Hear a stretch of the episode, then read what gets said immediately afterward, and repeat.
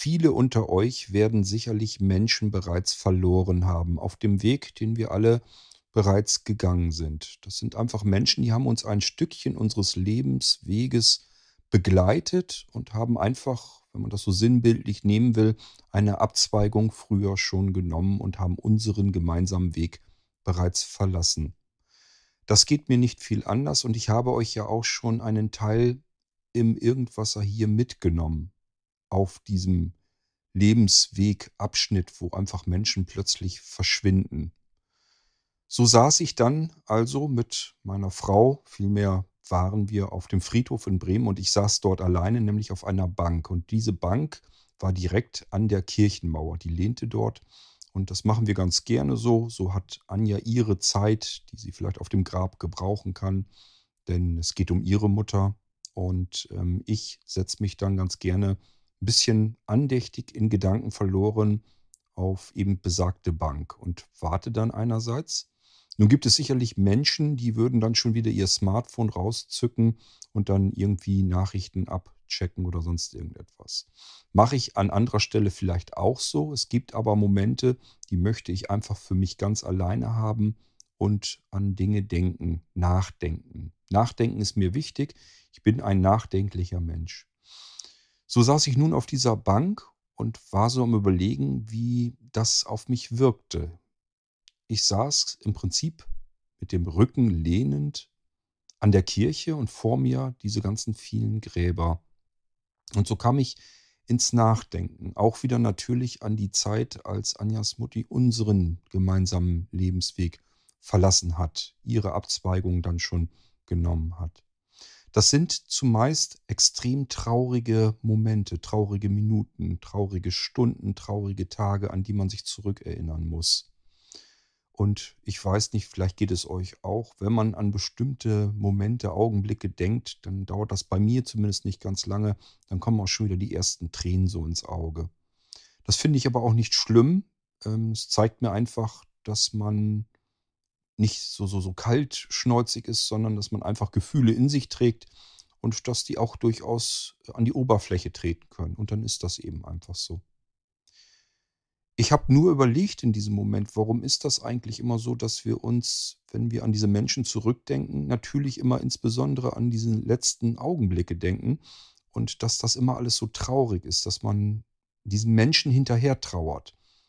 Letzten Endes kann ich mir das natürlich erklären, warum das so ist. Wir haben einen Verlust erlitten, das ist schon ganz klar. Aber es ist doch eigentlich schade, weil davor gab es doch eine viel, viel längere Zeit, in der man im Idealfall auch viele schöne und fröhliche Momente miteinander geteilt hat.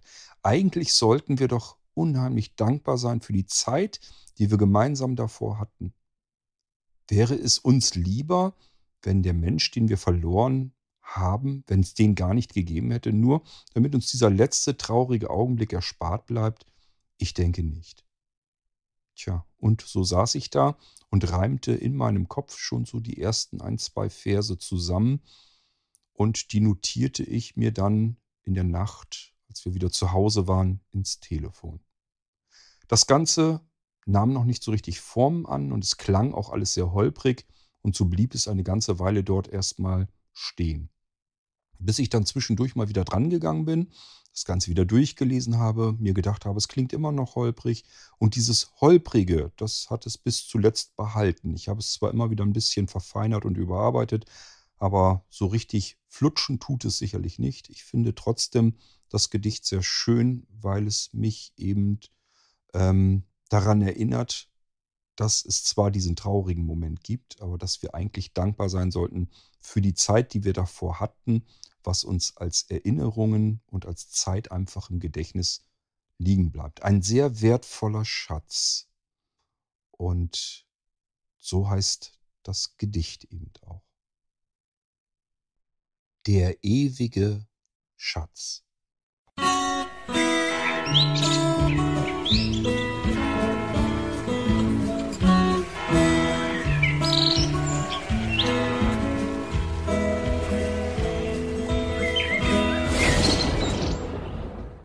Der ewige Schatz.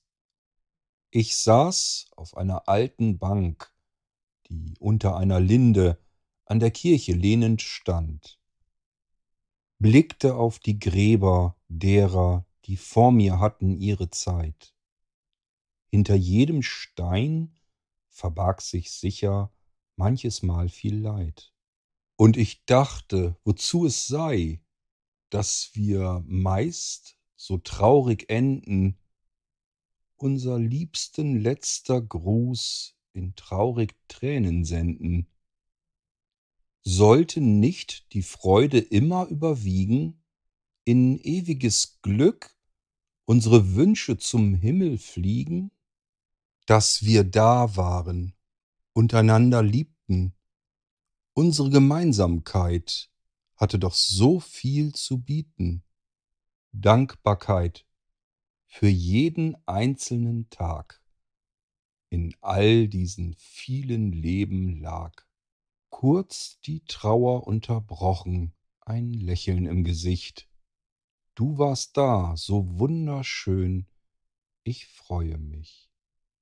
Hinter jedem Stein sich auch ein Lachen hier versteckt. Vom letzten Augenblick ist es ganz kurz verdeckt. Mir kullern Tränen, verschwimmen im Sonnenlicht. Doch ein Weinen, das ist es nicht. Andächtig vom Gedankengang ergriffen, friedvoll hier auf diesem stillen Platz, habe ich zum Glück begriffen, unsere Zeit bleibt uns als ewiger Schatz.